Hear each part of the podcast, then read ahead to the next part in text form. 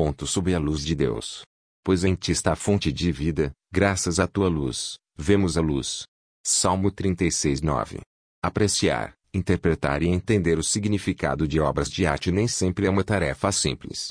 Às vezes, é preciso que se tenha conhecimento da perspectiva, ideias e ponto de vista do autor, a fim de entender o que ele quis expressar em um quadro, por exemplo.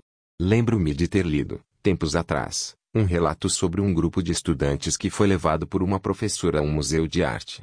A certa altura da visita, algumas alunas pararam interessadas em analisar detalhadamente um belo quadro pintado a óleo. Pareciam confusas e sem entender a beleza da obra. Percebendo a perplexidade delas, a professora chamou-as, levou-as a um lugar específico da sala e explicou: Meninas, este é o ponto a partir do qual o pintor deseja que olhemos aquele quadro. Dali, as alunas puderam captar toda a beleza da pintura que não tinham conseguido ver quando estavam bem perto dela. Muitas vezes, o quadro da vida se torna obscuro, tornando-se difícil de ser entendido e apreciado por observadores limitados como nós.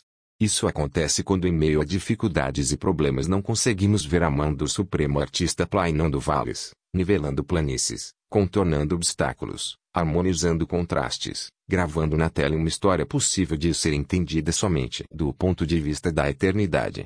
É a partir de seu plano para nós que Deus espera que apreciemos a tela da existência. A vida inteira deve ser orientada e observada do ponto de vista de Deus.